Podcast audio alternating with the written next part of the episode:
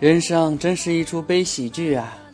上期节目出生君还在憧憬着美好的周末，录完本期节目后却要灰溜溜的去上班了。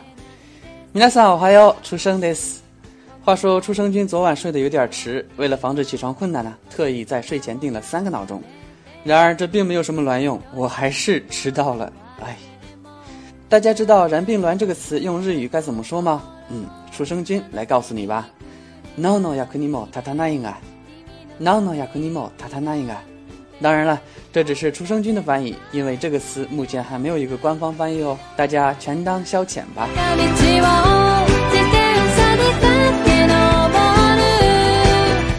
好了，进入今天的学习内容，大家先听一下课文音频。この新聞は日本の新聞ですか？はい、それは日本の新聞です。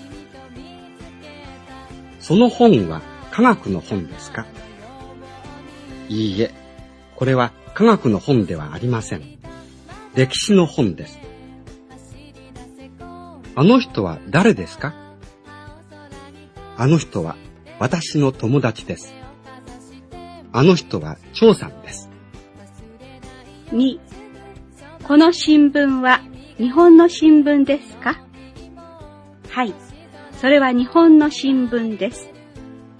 その本は科学の本ですかいいえ、これは科学の本ではありません。歴史の本です。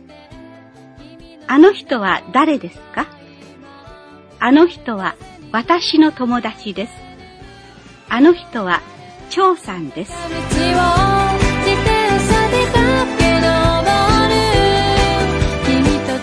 怎么样？大家都听清楚了吗？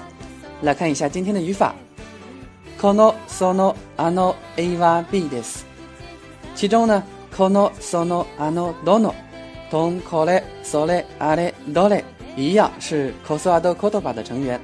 它们的区别在于，cole, sole, a l e dono 是代词，可以直接当主语；而 cono, sono, ano, dono 是连体词，需要和名词一起来构成主语。